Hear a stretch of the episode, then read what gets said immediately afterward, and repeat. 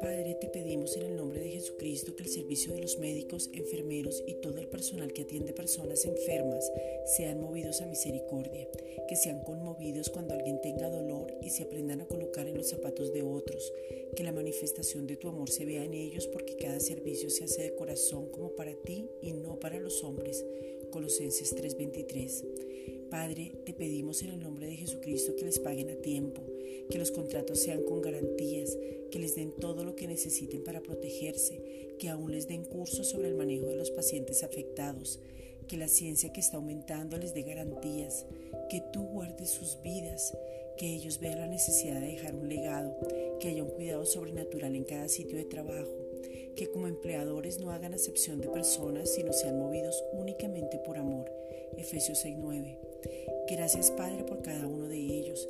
Gracias porque en este tiempo son muy importantes para poder cuidar a los afectados sirviendo de buena voluntad. Efesios 6:9.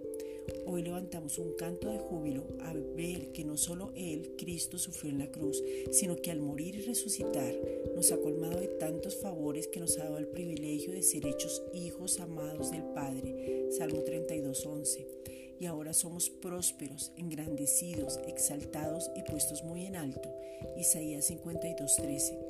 No solo eso, sino que nos ha dado un lugar de privilegio al estar sentado a su diestra en lugares celestiales. Efesios 2.6. Gracias Padre.